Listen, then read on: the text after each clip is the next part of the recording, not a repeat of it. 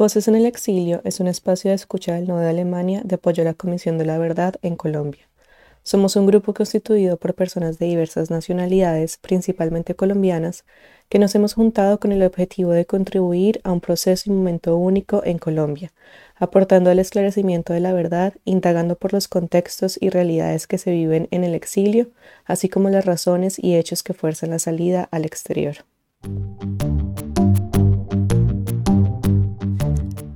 Es incontable la población de mujeres colombianas que han tenido que salir de Colombia a causa del conflicto armado. Muchas de estas voces han decidido apostar por una transformación del dolor y el miedo desde el accionar, la resiliencia y la valentía para visibilizar las historias de otras mujeres, muchas silenciadas o relegadas a la intimidad de sus cotidianidades. Mujeres con distintos caminos migratorios, unidas por el convencimiento de que la verdad sin las mujeres no está completa, y desde esa premisa apoyar el trabajo de la Comisión de la Verdad. A través de estos procesos hemos tenido la oportunidad de reconocer diferentes historias de vida y reconocernos también en esas historias. En estos procesos de búsqueda de la verdad también hemos asumido el recuperar nuestras identidades, nuestros cuerpos, reconocer nuestras experiencias y en ser y estar en el mundo desde nuestras propias representaciones y nuestras propias reconstrucciones. Bienvenidos todos a este nuevo episodio. Yo soy Ana María Linares y hoy vamos a hablar con Lizer Álvarez Echeverry y Ángela María Botero.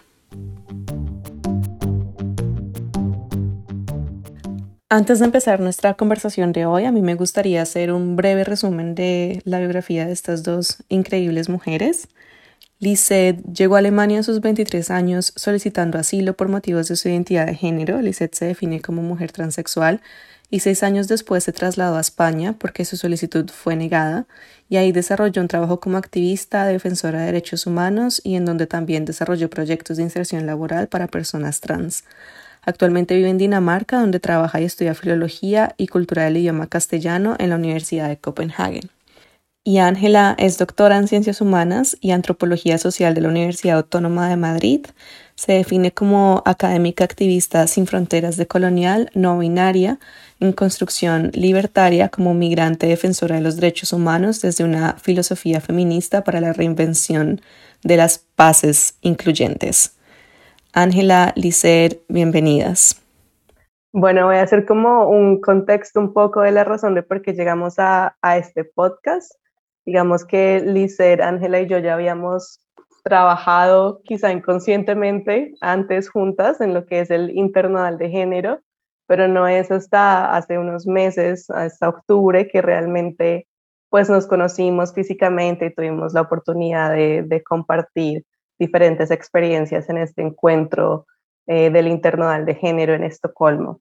A mí me gustaría que ustedes, si quieren, puedan contar un poco más de, de qué fue ese encuentro, cómo lo vivieron ustedes. Yo me, gustaría empezar diciendo tres cosas, como por ahí se oye.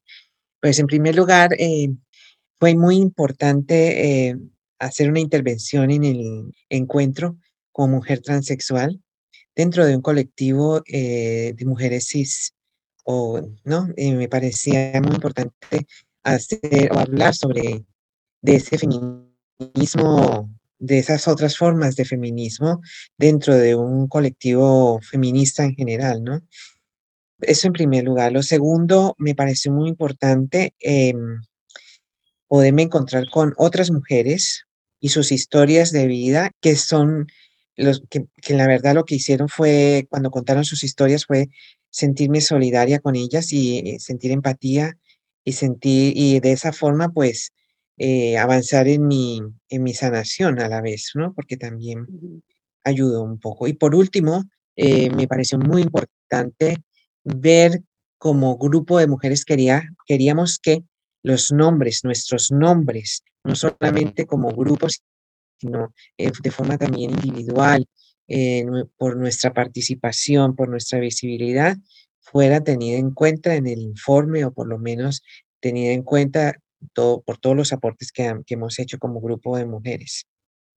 Eh, pues voy a, pegarme de, de Lisette, de lo maravilloso que fue la oportunidad de encontrarnos, Sí, como en las diferencias, encontrarnos en ese ser mujer desde una diferencia situacional que hizo que, que realmente hubiese empatía, porque sí que cuando nos llegó la invitación, que para ir, pues se iba también a tener en cuenta quien hiciera los mm, presencia con los talleres, con formación, pues a mí me pareció que era indispensable hacer mi propuesta porque es la oportunidad también de sentirme reconocida en, en, la diáspora, porque en estas migraciones de ida y vuelta una se va borrando mucho su propia historia y a veces eh, para la invitación o la conformación de grupos se tiende a tirar de lo que está cercano de la vecina, de la amiguita, de, pero en este caso eh, era como intentar estar porque aunque no soy, digamos, ah, pues soy más volátil en el sentido de que voy y vengo de, de en las migraciones, o estoy en Suecia, o estoy en España, o estoy en Colombia, mi condición de, de migrante y como ese exilio continuo, yo quería estar, tenía, mi objetivo era estar ahí, yo quería volver, porque ya había estado en Suecia haciendo parte de mi tesis, quería volver y encontrarme con, con muchas. Y cuando me coincidimos que íbamos a hacer la formación también en el espacio tiempo y temático con Lisette, me dio mucha alegría porque ya nos habíamos visto en algún evento sobre exilios y dije, yo, esta es la mía. Así que yo me voy a pegar, o sea, mm, como fue como uh, una conexión, porque no fue que nos sentáramos a, a repartirnos temas ni nada, sino que cada quien trae una experiencia tan necesaria de compartir. Y lo que dijiste como compartir eso, también esos dolores y, decir que, que, estamos y que hemos hecho cosas muy importantes, pero fuera de, compartir los dolores es esa resistencia o eso que llamamos resiliencia desde los estudios, porque como mujeres formadas también que hemos luchado por, estamos luchando por tener un, una titulación, por tener un reconocimiento académico, social en los lugares en los que estamos, pues, ¿qué más lugar para probarnos si no es con, entre nosotras? haciendo como que nos sanamos cada vez que nos encontramos, ¿sí?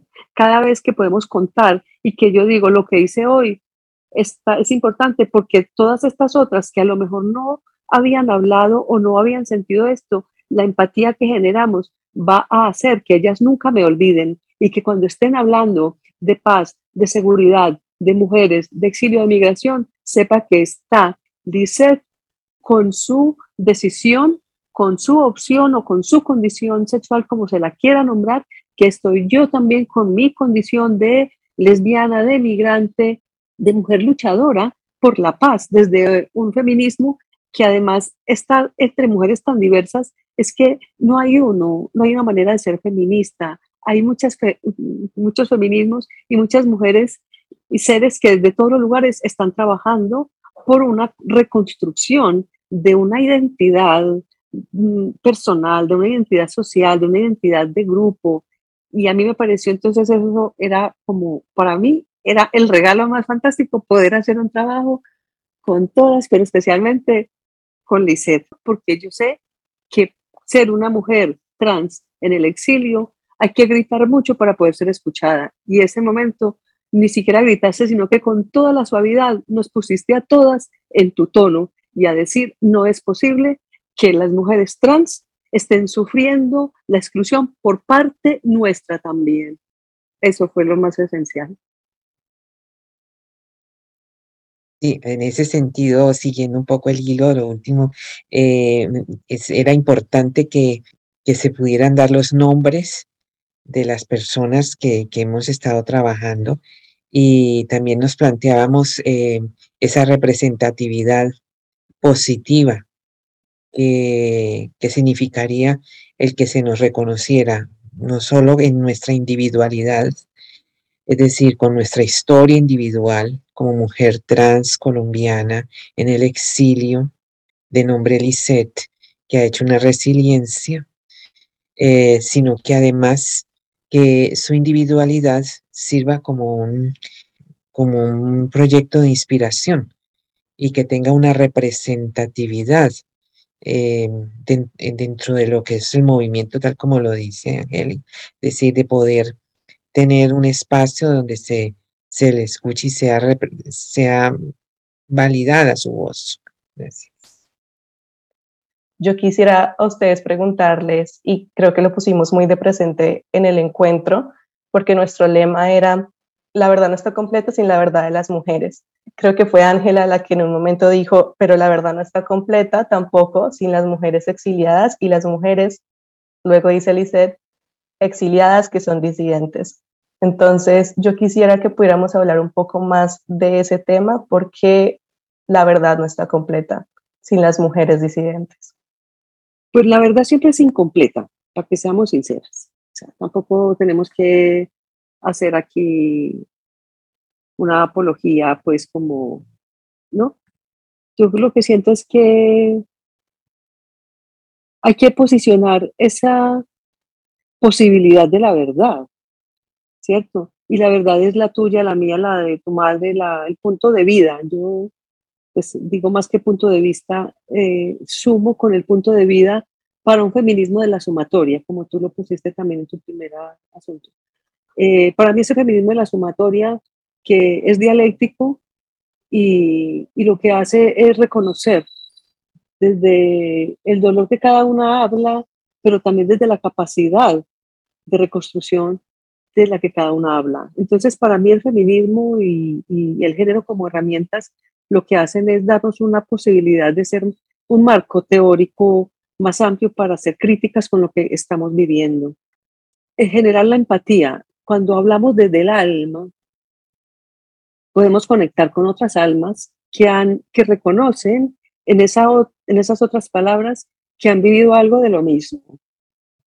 Y ese algo es lo que genera una conexión y es la verdad. O sea, la verdad es esa que tú también ves en mí. Cuando yo hablo, cuando doy una clase, cuando estoy en un evento, yo busco que las personas que estén ahí estén convencidas de la veracidad de lo que yo estoy diciendo. Y, no es una no es que tenga que ir a defender eso en ninguna parte. Simplemente reconocer que lo que yo digo es cierto y nadie tiene por qué ponerme en duda. Y esa es una de las cosas que pasa en la revictimización que se toma poco en serio el relato de la persona y se aplica el lector que cada que, que, se tenga de esa otra historia entonces si yo estoy parada en que la verdad es de un color, entonces cuando alguien me hable, siempre voy a pensar que lo que la otra me está diciendo es mentira, cuando es que es su verdad. Entonces, esta, esta, sin, sin, sin la historia, sin la reflexión de Lisette, esta verdad no está completa, porque Lisette no es ella sola.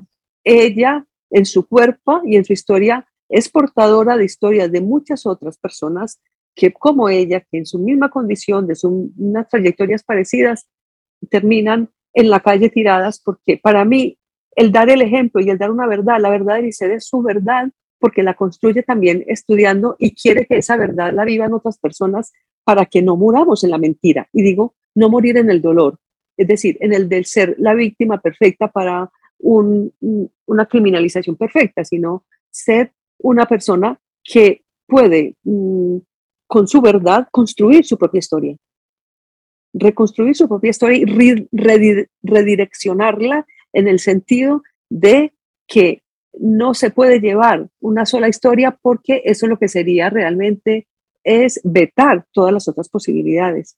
Entonces, la empatía con tu verdad, Ana, como yo conectarme contigo también, es que yo creo en tu verdad. Yo no soy quien para venirte a decir lo tuyo no es serio o, o eso no, eso le pasa a todas, o eso no importa, bobita, echarle agüita a eso, ya estás aquí, olvídate de eso, mira, ya estás en este país. No. O sea, yo no tengo por qué ni invalidar, ni descalificar, ni calificar tu historia. Te la escucho, te la respeto y la escribo tal cual para que no te revictimices cada que tengas que rebobinar, sino la tengo escrita, la tengo grabada y esta es, y es tuya. Entonces, esa es una de, de las cuestiones, de las cosas que también yo, digamos, voy reaprendiendo siempre con estos encuentros, porque en estos encuentros le pongo cara a las verdades que no me sé. Sí, es, decir, eh, estoy completamente de acuerdo. Es decir, para empezar, me gustaría decir que eh, cuando hablamos, por supuesto, de verdad, no verdad, eh, siempre es desde el punto de vista de un ser humano. Entonces, estoy eh, Ángela lo, lo, propuso correctamente. La verdad es que lo ha dicho así, en este sentido, en relación con la memoria, también la memoria que estamos construyendo, la memoria de lo que nos ha ocurrido durante todo este periodo eh, del conflicto, también tiene ese, esa, esos momentos de, de desmemoria o de no poder, porque es parte de lo que de lo que es del ser humano, ¿no? Entonces no hay una perfección de la memoria, no hay una memoria completa, eh, también hay lagunas dentro de la memoria. Pero a pesar de estas dos, eh, de estas falencias y de toda esta situación que como seres humanos tenemos, es muy importante hacer este esfuerzo de construcción de la memoria a partir de las verdades ¿no? y del reconocimiento de estas. Eso en primer lugar. En segundo lugar, por supuesto que cuando siempre se hablaba de, la mujer, de como mujer, em, mm, yo personalmente percibía que podíamos entrar nuevamente en el juego, hacerle juego al binarismo. Es decir, por un lado sí que reconozco que naturalmente hay que hablar de mujer cuando sobre todo estamos hablando de algunas de situaciones tan críticas como la violencia y, todo el esquema patriarcal y hegemónico en el cual nos pone en unas situaciones difíciles, ¿no? Entonces, eso es importante hablar de mujer. Pero por otro lado, reivindico que seguir en ese juego de mujer también nos, nos puede situar dentro de ese binarismo hegemónico en donde el hombre siempre ha estado primero.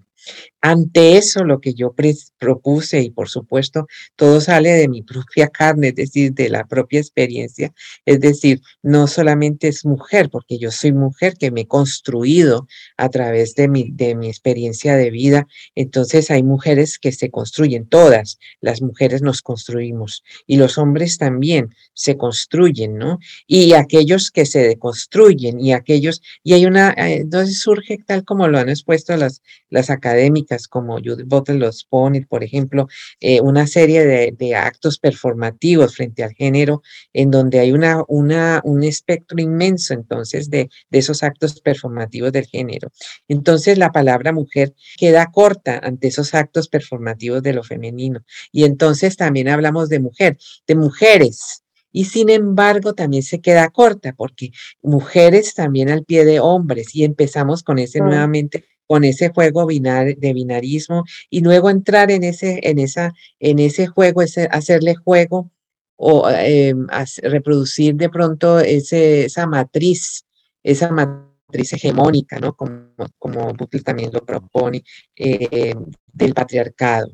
Por último, entonces me decía preguntar, pero entonces, ¿qué? Mm, mujer, mujeres, pero también somos disidentes, hay disidencias de, esas, de esos dos eh, conceptos. Entonces somos mujeres disidentes. Es lo que más o menos se me acerca a, lo, que, no, que, lo que queríamos presentar, es decir, una disidencia del género. Y es lo que nos ha traído aquí, es lo que nos ha traído al exilio, es lo que nos ha hecho salir de nuestro país de Colombia y de una forma abrupta, en donde, no hemos, donde las fronteras atravesar las fronteras no fue eh, mm, por un placer de, unas vacaciones. Las fronteras las, las hemos roto, las fronteras, las fronteras de Colombia las he roto, las rompimos, hemos, hemos hecho una ruptura de, de, esas fronteras para poder estar aquí por culpa de, de esa disidencia del género que hemos planteado. Nuestra propuesta fue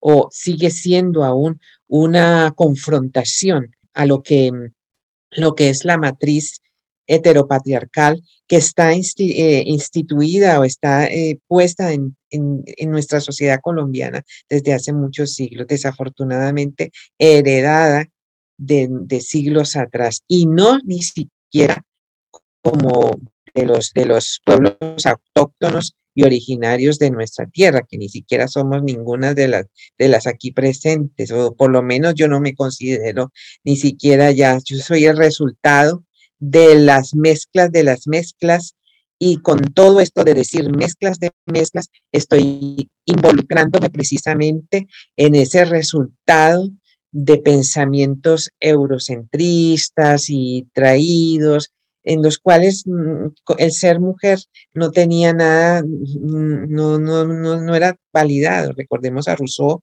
y todos los demás pensadores con los que se iniciaron los pensamientos eh, occidentales, donde nos colocaban, donde no existíamos. Sí, tú has traído una, una situación bien interesante de nosotras que queríamos y que logramos eh, cuando en ese espacio por, de, de, de, estar en Estocolmo eh, tener ese escenario para compartir palabra, para sumar palabras a las demás, me pareció que el efecto que tuvo nuestra intervención de movilización eh, tuvo que ver precisamente con que son experiencias encarnadas que están hablando precisamente de ese punto de vida, no de lo que vi, sino lo que viví. Por eso para mí el, el, presentar pues la tesis que fue realmente como unos puntos y lo que buscaba era mostrar cómo podíamos sanarnos a partir de la participación, ¿cierto? Y esa sanación tiene que ver con reconocer las violencias de las que venimos, de esas fronteras que rompemos, porque hay una frontera que es esa territorial, que es geográfica, pero cuando damos ese salto es porque hemos atrevido a darnos otros saltos que son romper esas fronteras en nuestro propio territorio. Cuando la obligación heterosexual eh, la rompemos, cuando la obligación de ser explotadas o calladas o sumisas, o sea, romper eso también, o no quiero ser la mujer de tus sueños, prefiero ser la de mis pesadillas, porque realmente esa mujer soñada para la procreación, para el placer de otros, de los hombres, para hacer ese, eh, como esa relación tan servidúmbrica que se ha instalado, pues yo no la quiero, no la he querido y, y por eso digamos que escribir, una, contarles, hacerles una, una narración, una narrativa precisamente de una autoetnografía que está hablando de, de cómo se vienen las violencias, se enfrentan, pero también cómo se salen. Y una de las salidas para mí muy digna es la migración, el asilo y el refugio. Es decir, yo no tengo por qué quedarme a ser el sujeto donde se está debatiendo una guerra, que es lo que pasa también en Colombia. ¿sí? Yo no puedo ser el territorio donde unos terroristas realmente están haciendo el terror en mi cuerpo, en mi territorio, sea en mi territorio del de campesino, o sea en mi territorio de, eh, corporal. Entonces, esa huida hacia adelante que a veces la critican, pero huir hacia adelante me parece lo más digno, porque yo me voy. O sea, sé, porque nos, hay un dicho aquí que es mejor lo, bueno conocido que lo, mal, lo malo conocido que lo bueno por conocer. Y yo, no, yo prefiero irme a lo bueno por conocer, porque yo en lo malo conocido no me acopio. O sea, si yo en lo malo, en el, dolor, eh, o sea, me incomoda, me expulsa, entonces también estas expulsiones que nos llevan a, a, ser transgresoras, a ser disidentes, nos ponen en otro limbo. Y en esas fronteras, yo creo que en esa frontera en la que estamos es donde nos encontramos y nos hacemos fuertes, porque estamos como en ese, habitando el, ese, el género, habitando los territorios geográficos, las nacionalidades, ¿cierto? Los idiomas. Y en ese habitar, pues vamos reconstruyéndonos muy distintas. Entonces, es como eh, atravesar esas fronteras para construir, reconstruir la vida con otros saberes, otras maneras de, de, ver el mundo. Y además conectarnos con las otras que también han atravesado esas fronteras para hacer cosas interesantes, para hacer pedagogía, para compartir conocimiento, para sanarnos a través de la palabra, de contar nuestra experiencia y escuchar a otras. Entonces, para cerrar este puntico, siento, mm, eh, que no sé si a vos te pasa eh, esta misma situación de que ese llegar al alma de otras, ¿cierto? Nos hace descubrir, descubrirnos en otras. Y a mí me parece que en ese evento que estuvimos, muchas de, eh, de las cosas que se dieron en las compañeras tienen que ver con que hicieron esa empatía, con que logramos realmente atravesar esa frontera de desconocimiento frente a lo que implica ser una disidente sexual de género y de territorio. Entonces, no sé, ese jarabe o eso que hicimos ahí, que logramos eh, construir entre las dos, pues el efecto que tuvo en, la, en las compañeras para mí ha sido muy bonito y muy ilustrador. Yo no sé a ti qué te da o qué has recibido después de ese encuentro de, de parte de las compañeras a las que les moviste el corazón, que movimos el piso, el alma y hasta las bragas, pues.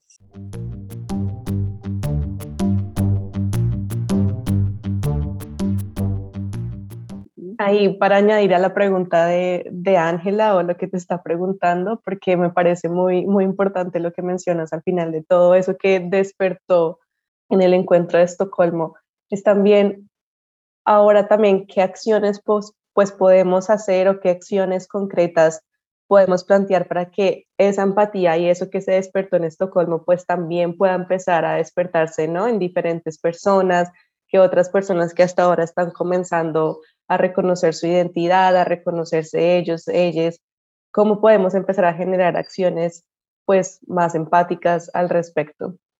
Sí, estoy completamente de acuerdo eh, en, el sentido de que hemos hecho un esfuerzo para poder, con Ángela juntas, de poder eh, incidir en nuestras compañeras en Estocolmo. Quiero con eh, más puntual, por ejemplo, me pareció interesante cuando les planteaba el hecho de cómo a mí, de mi experiencia personal, tuve que en mi, masculinidad, tuve que minimizarla para poder sentir una aceptación de, del ser mujer, porque pues mm, tenía que mi feminidad dejarla avanzar y mi masculinidad tenía que casi que minimizarla, desaparecer. Pues la verdad es que me provocó una ruptura con mi, con mi propia personalidad, porque considero, puedo considerar que somos seres que podemos movernos en ambas en ambos, em, como en ambos modos de, de, pensar, de actuar, desde lo femenino hacia lo masculino y viceversa y, mucho más. Entonces, lo que yo les planteé era, ¿y qué hay de vosotras? ¿Qué hizo la sociedad con vosotras? ¿Dónde ha, dejado, que, que ha habéis dejado vuestra masculinidad? porque no es ser mujer eh, por tener, por, por tener unos aspectos que pudiesen considerarse masculinos, no va a dejar de ser mujer, ¿no? Entonces es una construcción. Entonces a mí me pareció muy interesante cómo mis compañeras todas se quedaron reflexionando. Después ellas me lo dijeron y en público lo hicieron ver, cómo eh, la pregunta les había hecho pensar, hecho pensar cómo, por un lado, la sistematización, la manipulación del sistema y de esa matriz les había llevado también a minimizar, a ningunear, a, quebrantar y a, sacar su masculinidad fuera y no, no experimentarla solo porque se consideraron mujeres y estaban así. Y por un segundo lugar, sentían en, ese, en eso pude percibir que sintieron una cierta nostalgia de esa parte que los eh, que como seres también tienen y que no habían pues que se les había denegado, ¿no? Yo todavía me lo sigo preguntando, me sigue dando vueltas y vueltas en la cabeza y no he podido como darle, darle respuesta em, porque también siento que es pues que partimos mucho de ese binarismo que mencionabas antes, Lisette, y es que tendemos también a, asociar ciertas cosas con lo que es masculino y con lo que es femenino. Entonces, eso me pone a pensar mucho de si yo estoy buscando mi, identidad masculina o mi identidad femenina, ¿qué tanto estoy también influida pues por todas estas relaciones sociales y por todo este sistema en el que yo también he crecido, ¿no? Para mí ha sido una pregunta que ha sido muy difícil responder, no sabría cómo responderla tampoco en este momento, porque también siento que estaría hablando desde lo que yo creo que es masculino y desde lo que yo creo que es femenino, que es como yo lo he construido a través de mi, pues de mis relaciones sociales y desde mi cotidianidad. Entonces me parece muy interesante lo que tú hablas también de pues poder romper con ese con ese binarismo y construir y reconstruir el género constantemente y yo creo que es pues la apuesta de muchas de pronto como quizá no sociedades, pero ahora también la apuesta de, de, digamos, criar esos niños como con identidades neutrales. Y a veces yo también me lo pregunto, ¿qué tan neutrales estamos siendo? ¿no? A veces es muy difícil salir de, de este sistema patriarcal. Yo siento que yo he seguido en contacto y conversando, em, con algunas a partir del encuentro, pues con unas más que con otras. Y sí siento que el haber movido eh, cimientos de esa matriz heterosexual, eurocentrada, eh, colonialista, eh, que ese movimiento ha, hecho repensar. Y para que podamos seguir repensando, pues lo primero, eventos, encuentros como ese se tienen que seguir dando, porque nosotras también somos formadoras. nosotras podemos formaros a vosotras en temas que no sabéis y de ida y vuelta. Ese, el hecho de ser disidente nos ha hecho también construirnos unos conocimientos, unas respuestas, porque vivir las violencias es, o sea, cómo yo respondo eh, eh, como racializada a la violencia, cómo respondo a estereotipos. Y yo creo que una de las respuestas también es, pues uno va rompiendo y en ese romper no se dejan las cosas rotas, que eso es lo interesante, que no estamos hiriendo ni rompiendo y dejando roto, sino volvemos a surcir, a coser o remendar esos seres con esas preguntas. Esa pregunta te queda a ti eh, en la piel y le vas a ir buscando respuesta porque también es ver, tener en cuenta desde dónde estamos leyendo el mundo, con qué herramientas y a qué renunciamos para hacer la lectura que nos han pedido. Si estoy siendo tan obediente para leer como me lo han dicho e interpretar como me lo han dicho y por tanto entender el binarismo mm, de la manera más tradicional, cuando al final el binarismo tiene muchísimas más eh, complejidades, igual que la interseccionalidad, es decir, no soy, eh, eh, yo no estoy hecha de una sola materia, estoy hecha de muchas historias, de muchas vidas, de muchas materialidades, ¿cierto? De muchas lecturas. Y conocer eso transmitirlo a las otras cuando decía, cuando uno así logra tocar el alma, luego te lo devuelven. Entonces muchas eh, eh, son capaces de responder yo también. A mí también me pasó. O yo también quiero. Yo también puedo. Porque las, las historias que también debemos pasar para que hereden las otras personas en la migración, en las disidencias, en los exilios, son de este estilo también. Eh, no porque seamos las triunfadoras ni las del éxito, para nada. Somos unas mujeres en lucha, en construcción permanente y en construcción con otros, ¿sí? Por eso, y aquí pongo esa palabra que te gustó, lo de la nostredad, porque es el reconocer la otra en mí, ¿cierto? Y no es como la novela, la otra en mí.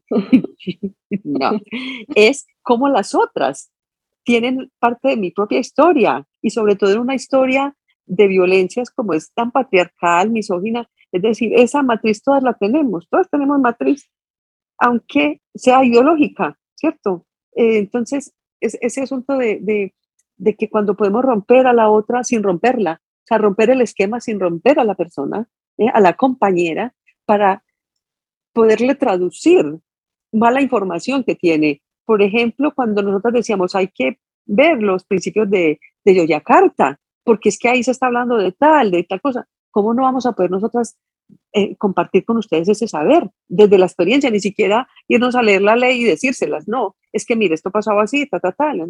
Eso nosotras podemos hacer. Por eso, digamos, escribir desde nuestra propia experiencia es aprovechar también eh, lo que es la autoetnografía para poder decir a partir de ahí cómo vivimos y no solamente cómo vivo yo, sino cómo nos encontramos en esta vivencia varias líneas donde coinciden muchas vidas. Entonces, la nostredad ni siquiera no es un concepto mío, es de una mujer, además una mujer trans eh, argentina, que mm, eh, Elena Guaya, que ella habla de, de, precisamente de esa otra que también soy y esa, sí, como todo eso que me habita y además es como de, de yo soy porque somos o yo, tú eres porque yo soy. Es decir, si todas compartimos una, una historia, digamos, general, global, esas, en las particularidades nos podemos enseñar nosotras mismas, eh, dado que hemos comprobado que nuestro interés por el tema no es solamente personal, sino que es eh, social, es académico, es político y es pluriversal. Entonces, por eso el de que las propuestas que se vengan y para la Comisión de la Verdad, también decir es que eh, la verdad sin las mujeres exiliadas, refugiadas, migradas, disidentes sexuales, sin nosotras esa verdad no está completa y por eso nosotros hemos dicho, venga yo escribo, venga yo digo, por favor escriba, vea que sí, ¿cierto? Que estamos insistiendo en existir. Lo que la pregunta, lo que por supuesto y en relación con todo lo que Ángela ha estado diciendo, lo que la pregunta trajo eh, cuando se le cuestionó al grupo sobre masculinidades y feminidades dentro de su construcción como persona lo que tú, Ana, eh, estás constantemente preguntándote, eh, a lo mejor tiene un fondo más, más allá. Y lo que se trata es de libertades. Es decir, cuánta libertad tenemos de poder construirnos como personas. ¿Dónde está la libertad de nuestro ser? Y ese es el legado, ese es parte del legado, es decir, para las nuevas generaciones.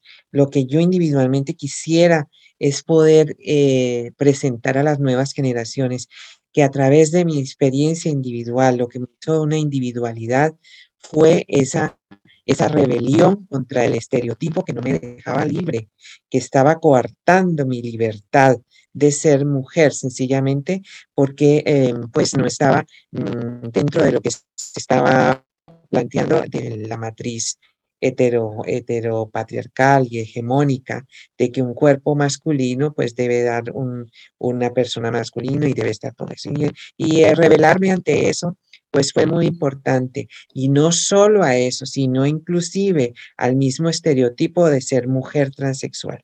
La sociedad colombiana tiene construido un, un inconsciente colectivo sobre lo que es ser transexual y lo que especialmente consideran como mujer transexual. Y esto viene mucho de los medios de comunicación y de todo, donde mandan mensajes deconstructivos y mensajes que no son verdaderamente dentro de la realidad general. Es cierto que puede haber una realidad que nos abarca como es el trabajo sexual, pero hay mucho más allá mucho más allá dentro del colectivo de mujeres transexuales.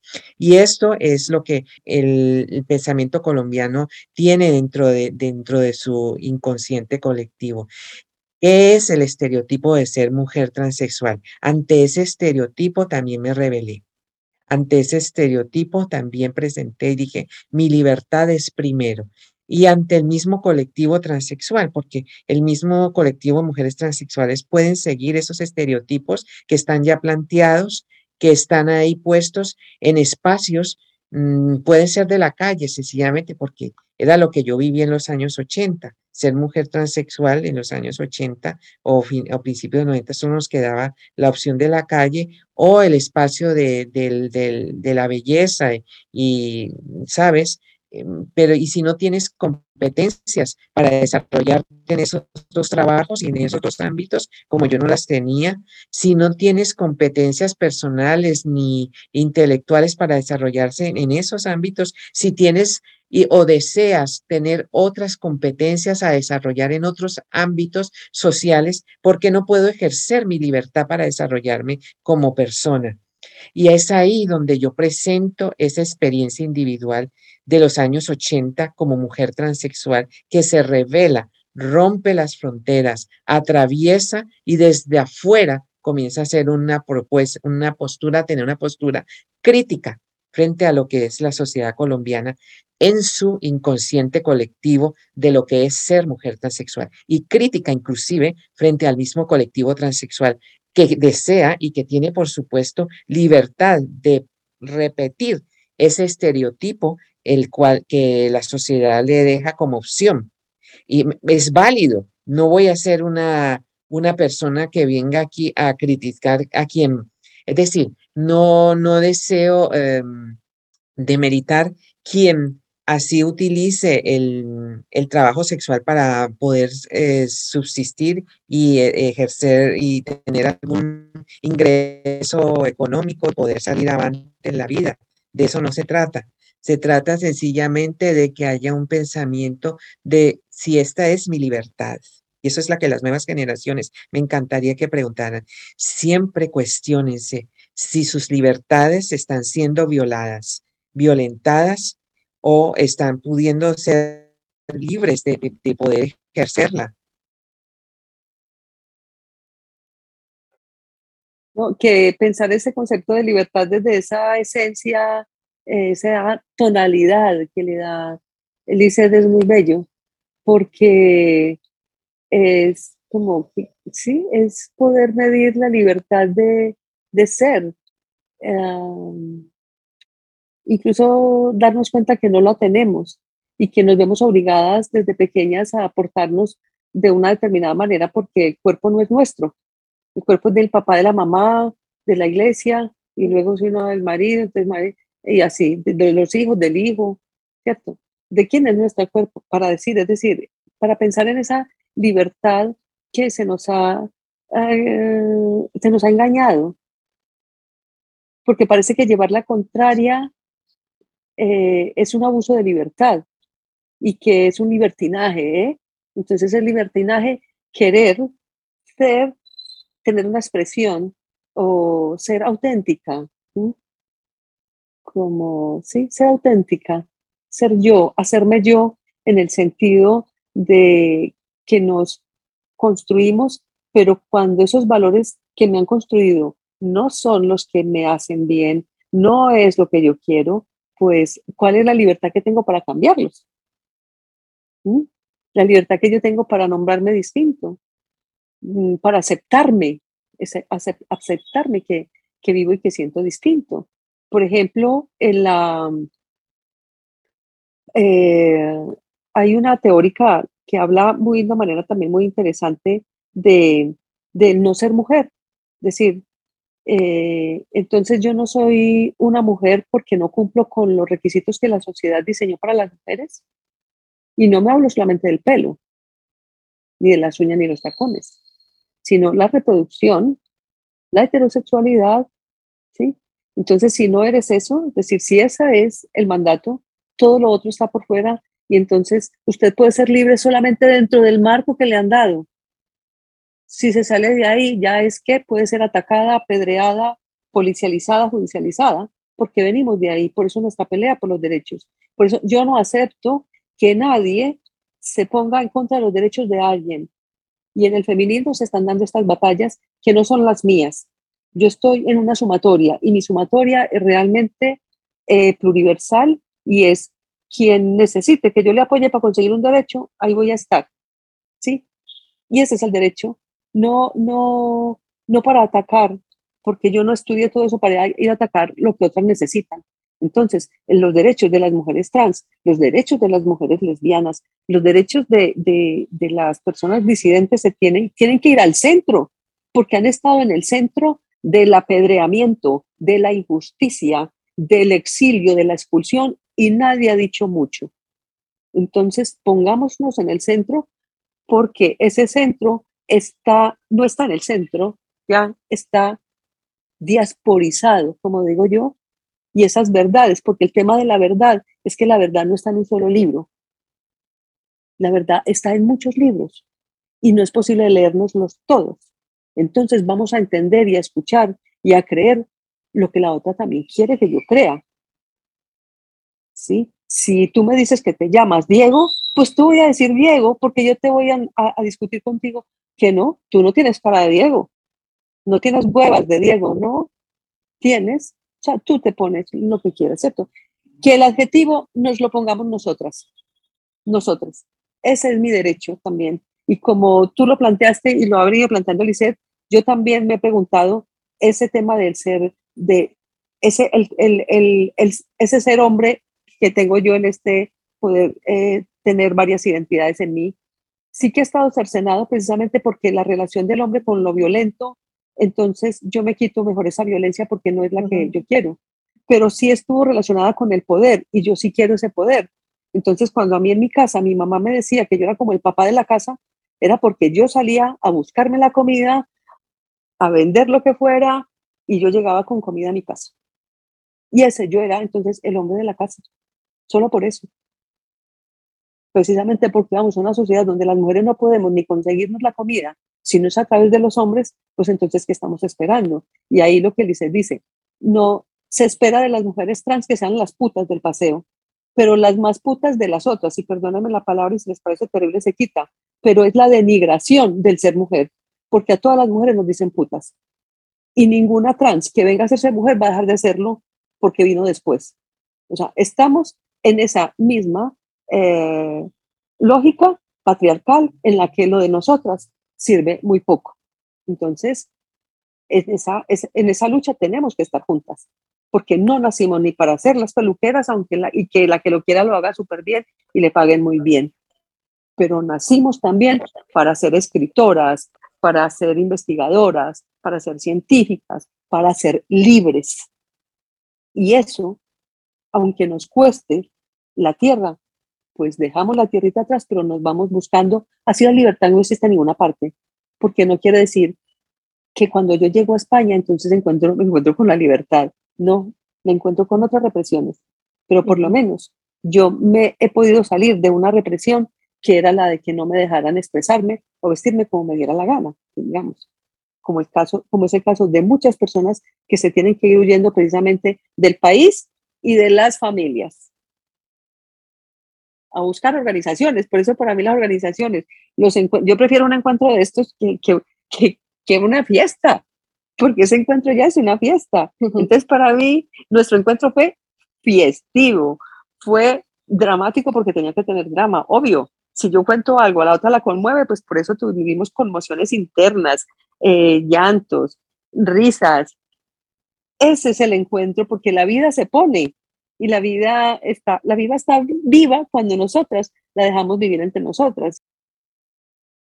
Sí, es que es lo que he dicho, es decir, quisiera concluir un poco con trayendo a la mente a Simón de Beauvoir cuando piensa, cuando nos plantea sobre esa libertad, ese uso de la libertad de nuevo, es decir, frente a esos esquemas y frente a, a lo que la sociedad plantea de lo que debe ser ella lo planteó y iniciaba su libro con esa, con esa oración, no se nace mujer, se hace mujer. Y ahí quería ella presentar cómo la sociedad planteaba esos estereotipos y esa forma, esas formas de hacerse mujer. Pero no era solamente ese análisis al que ella llegaba, sino que nos ponía, nos cuestionaba sobre qué libertad entonces hay de poder hacernos verdaderamente como queremos ser, mujeres, qué libertad. Y eso es lo que, en, por un lado, me parece a lo que dice eh, es decir, de, lo que ha sido reunirse en Estocolmo y hacer uso de nuestra libertad para poder plantear todos nuestros pensamientos y reunirnos ahí. Eso nos da vida a nuestra existencia. Y esto tiene que ver con la filosofía existencialista que ella planteaba. Y en segundo lugar, lo que planteo también es ese, ese nuevamente, ese revelar, revelarnos frente a ese pensamiento que nos, que no nos deja pensar, es decir, que nos, que nos releva a, a estar pasivos y a, y a seguir los estereotipos ya y las rutas que ya están eh, marcadas dentro de la sociedad, o si así como lo dice Simón de Beauvoir, o como lo dice Judy Butler, a repetir eh, actos performativos eh, día tras día. Son actos que hacemos performativos de querer ser mujer o de lo que es ser mujer. Mm, ¿Por qué no nos revelamos frente a eso y hacemos uso de nuestras libertades? Y, es, y, hacia dónde nos lleva esta libertad. Ese sería el planteamiento y lo que quisiera que se, eh, se recogiera para el legado de la, de la comisión y del reporte es decir, que las nuevas generaciones puedan hacer uso de, esas libertades y hacia dónde les llevan, hacia dónde les va a llevar, porque son solo ellas las que tienen el derecho de poder decidir. Nosotros ya hemos hecho un camino y les estamos mostrando que en el camino se puede ser libre, a pesar de que nos ha costado mucho y a pesar de que muchas de nosotras han muerto por hacer eh, eh, uso de esa libertad o hacer uso de los diferentes actos performativos, como lo plantea Butler. Gracias, Lisette, por tus, por tus reflexiones y a Ángela también. Me, me, dejan ustedes con un montón de preguntas también y con un montón de reflexiones de la identidad cuando mencionamos el cuerpo, ¿no? Como a veces yo también pienso, bueno, pero también estamos, nos construimos para servir al otro, ¿no? Y que tanto de la construcción que tenemos de nuestro cuerpo, pues es también A veces decimos, no, no nos gusta nuestro cuerpo. ¿Por qué? Pues porque está construido no para nosotras, pero para, para alguien más. Hablábamos mucho también al comienzo con Lizer y Ángela lo ha mencionado mucho y es la subjetividad. Y creo que eso es muy importante también en los, en los espacios que vayamos construyendo, en las acciones que vayamos construyendo, y es que en esos espacios no se nos olvide pues quiénes somos, ¿no? Y que esos espacios también representen lo que nosotros y nosotras somos. Y esto aquí lo pensé y es un poco como ese poder ser en el hacer.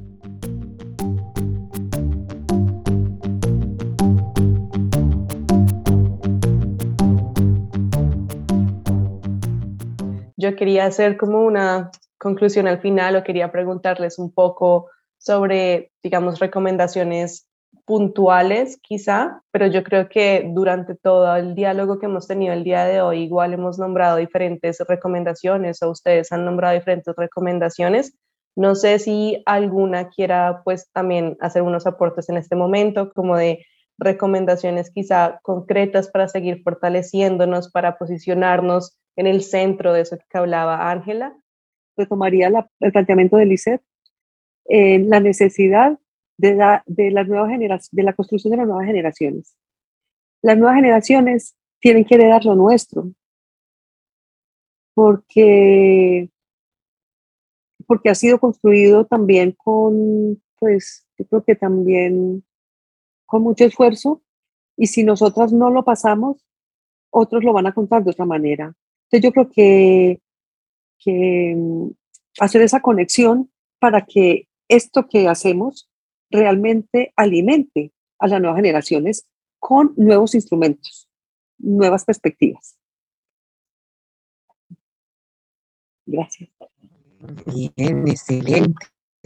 Bueno, yo sí quisiera puntualizar dos cosas. La verdad es que bueno, se pudiera hablar muchas, de muchas, muchas más, pero me gustaría en primer lugar eh, enfocarme en el, en el sistema educativo colombiano, es decir, eh, con esto quiero decir que em, las nuevas generaciones puedan em, adquirir dentro de la formación educativa que están eh, conocimientos sobre lo que es el género y, y, todo lo que estamos planteando, que ya deje de ser una cuestión de conferencias y de personas que extrapolarmente lo estamos, lo hemos vivido. Ya ha sido interesante y hemos tenido nuestro paso, pero es el momento en el que ya la cátedra de género con propuestas nuevas se hable y entre dentro del, cronograma educativo en Colombia. Eso en primer lugar. Y el segundo, lo otro que quisiera eh, plantear era que es decir, eh, una nueva visión de lo que es ser colombiana. ¿Qué es ser colombiana, colombiano, colombiana? ¿Y qué es ser? En ese sentido, eh, me gustaría que eh, colocar en el centro a las aquellas que no han sido no, no han sido nombradas dentro de lo que es ser colombiana, colombiano o colombiana. Quiero decir, las mujeres vecinas, las mujeres indígenas, sobre todo las mujeres que están afrodescendientes, es decir, em, la ciudadanía colombiana, ser ciudadana colombiana, mm, tiene que ya enfocarse ya no en las ciudades ni en los grandes eh, centros institucionales, sino que debe, debe, es obligatorio centrarse y generar un vínculo identitario a partir de estas personas, de, estos, de estas colombianas, que son partes que son de, las, de la cultura indígena, de las campesinas, de las afrodescendientes. Ellas son las ciudadanas colombianas, es decir, ellas son las que construyen esa identidad. El resto de todas nosotras estamos circulando como élites alrededor dentro de un universo que, que hacemos parte también. Pero es que ser colombiana tiene que centrarse a partir de ahora dentro de lo que es ser eh, una persona de una etnia, una persona afrodescendiente, una persona campesina, una persona trabajadora. Es decir, toda la constitución colombiana, toda la socialización de Colombia, las instituciones educativas, inclusive todas las demás instituciones religiosas, deben girar en torno de, este de estos grupos. Es decir, son ellas las que son protagonistas ahora ahora las que deben tener el protagonismo de la memoria y de la historia de Colombia. Ángela, Lizeth, muchísimas gracias. Creo que ha sido una conversación fantástica con muchísimas recomendaciones y ojalá que la gente que nos está escuchando pueda tomar algunas de ellas y también que estas reflexiones nos queden para nuestra, nuestra vida diaria. Si quieres encontrar más información sobre esta y otras iniciativas, puedes visitar nuestra página web comisionverdadcol-eu.org. También nos puedes encontrar en Instagram como Nodo Alemania-CEF20. Edición de contenido y moderación, Ana María Linares. Edición de audio, Sara Alvarado. Este podcast es apoyado por el Instituto Colombo Alemán para la Paz, CAPAZ. Gracias por escucharnos y hasta la próxima.